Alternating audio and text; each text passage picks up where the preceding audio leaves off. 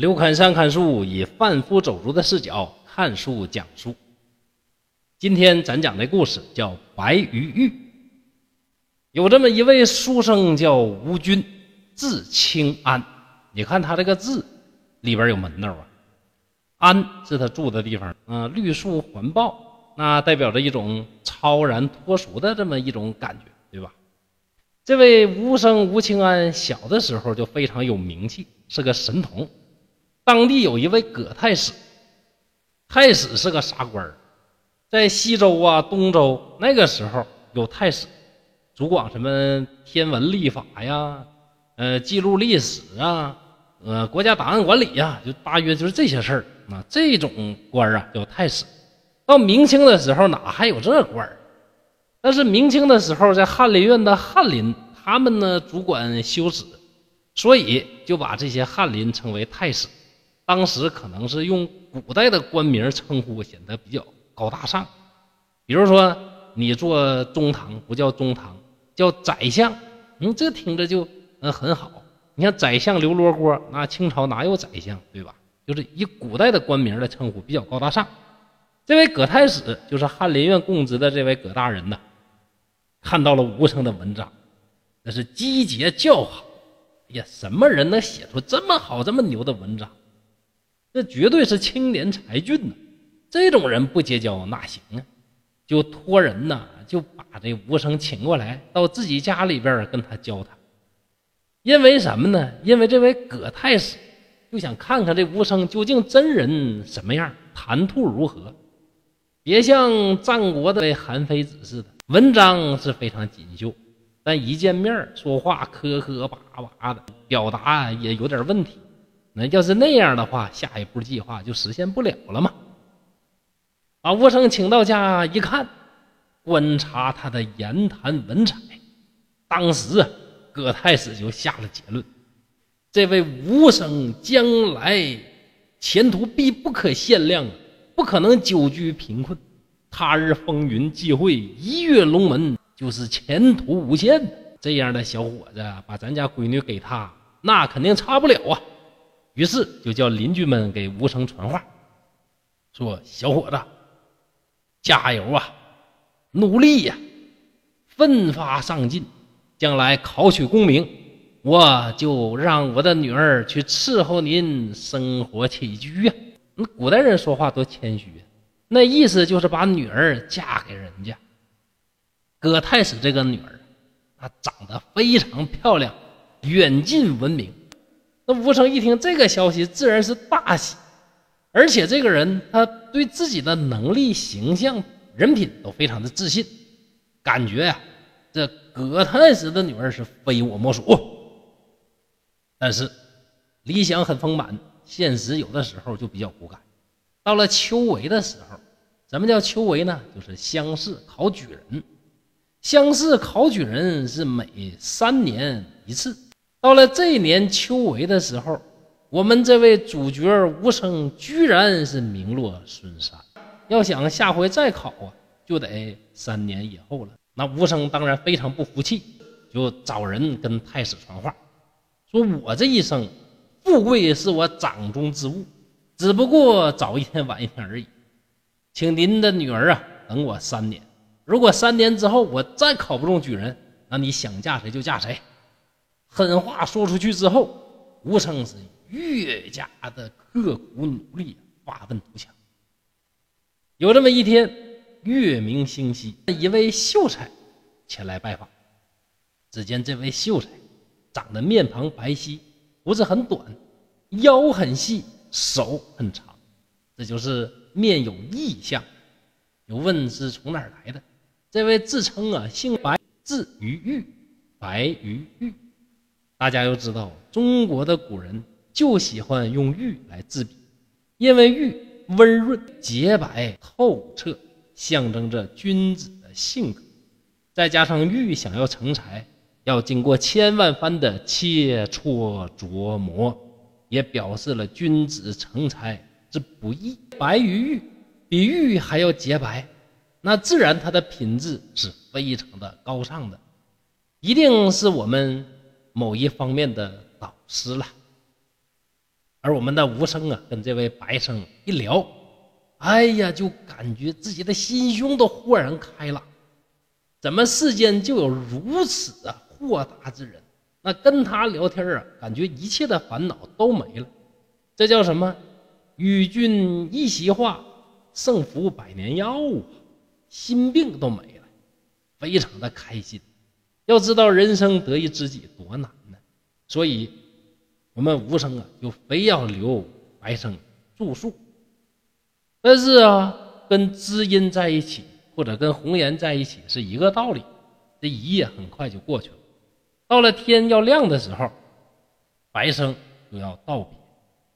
哎呀，我们吴生非常的不舍，就说呀：“白兄啊，将来有了时间，如果在这经过，一定要来找我；不在这儿经过，也尽量绕到我这儿来过，好不好啊？”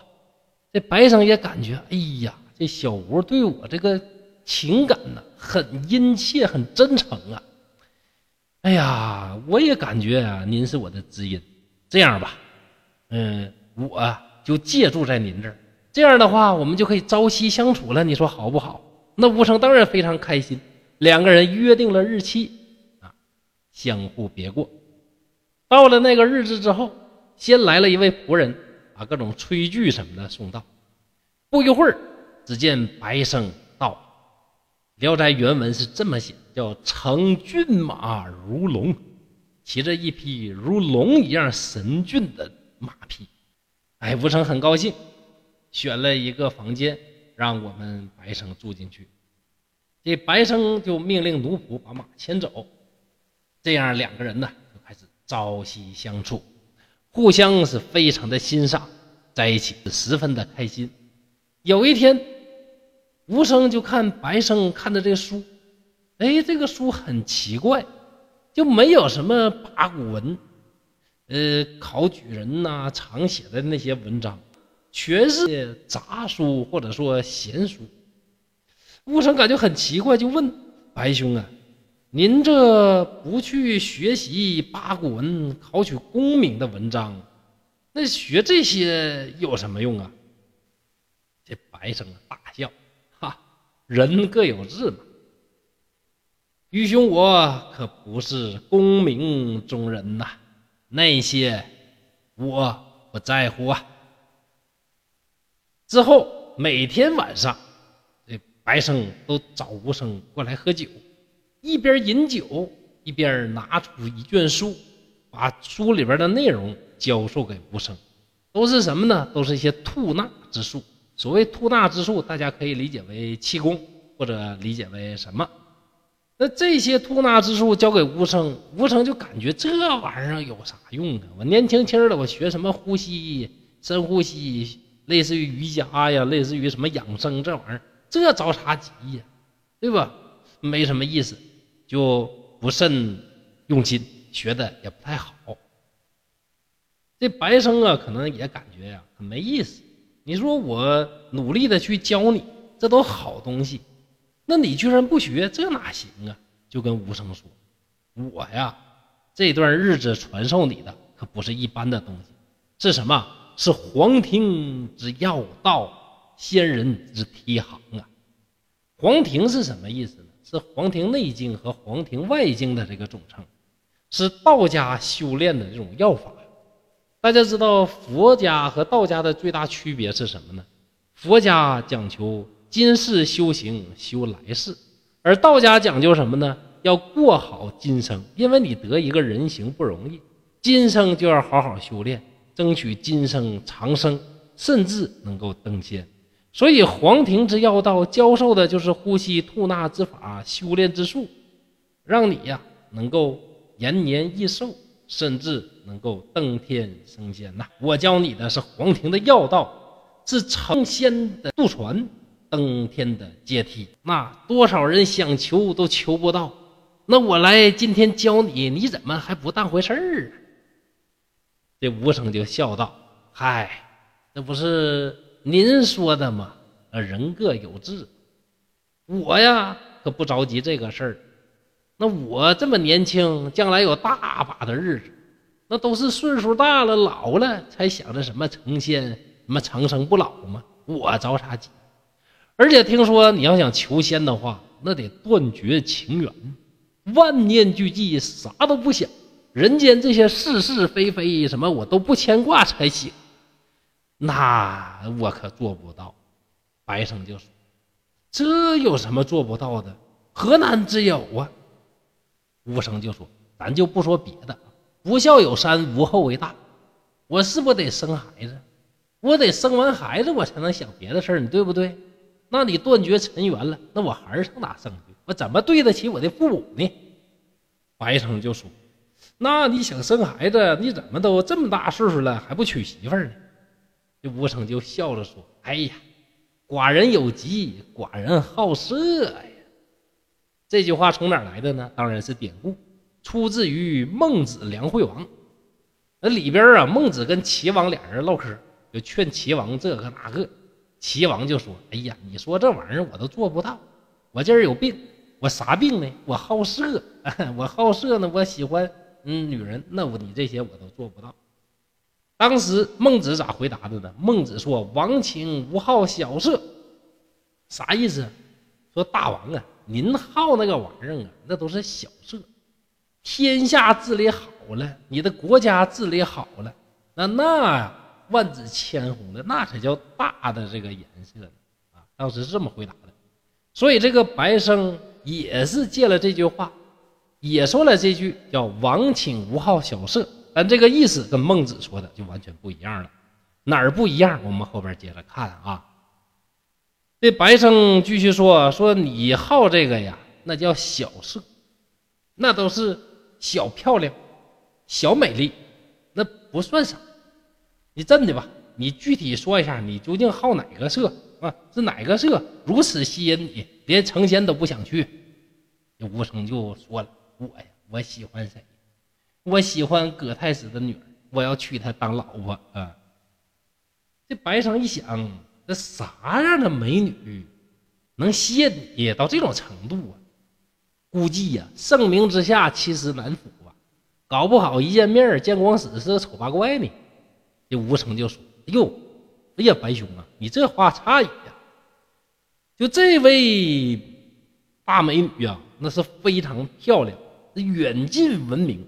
那不是说我这个视力有问题，我的审美水平有问题，那大家都这么说的。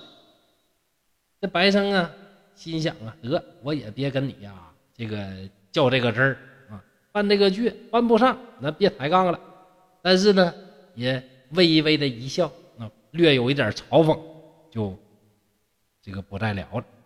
到了第二天，这个白生忽然呢，就穿戴好了衣物，就要跟吴成话别。这吴成感觉，哎呀，这这怎么这么突然呢？聊得好好的，这怎么突然就要走呢？哎呀，我舍不得你呀！白生也感觉，哎呀，我也挺舍不得你，就命童子先把这个行装啊，先带着行装先行出发，然后。跟吴成两个人呢，又互相用缠绵，好像不太好啊，就是又依依不舍的话别了很久啊。聊着聊着，忽然见一个蝉，就是树上叫那个蝉，鸣叫着落在桌子上。这白生呢就告辞，说我的车呀已经到了，就此别过吧。如果你要想我，你就把我睡的这个卧榻呀，轻轻的扫一扫。然后你躺在上边，我就回来见你。说到这儿，转眼之间，只见白生啊，越变越小，越变越小，变得像手指那么大，翩然跨到蝉背上。你想啊，这个蝉飞能有多大的声音呢？那非常小的声音，振翅飞了起来，渺然进入了云中。到这儿啊，吴成才知道。原来这位白兄可不是普通人呐，恐怕呀他已经登天升仙了。我居然与仙人结交了这么久，我不由得错愕良久，怅然若失。过了一段时间之后，啊，外面下起了绵绵的细雨，吴生就感觉，哎呀，白生不在呀，好无聊啊。那么这么久知音在一起相处，当然是非常的怀念。于是啊，走到了白生所住的这个房间，看他卧榻的地方上边居然有老鼠的痕迹，于是啊，就拿来扫帚啊，把这个床铺啊进行了这个打扫。扫完了之后，自己就睡在了上面。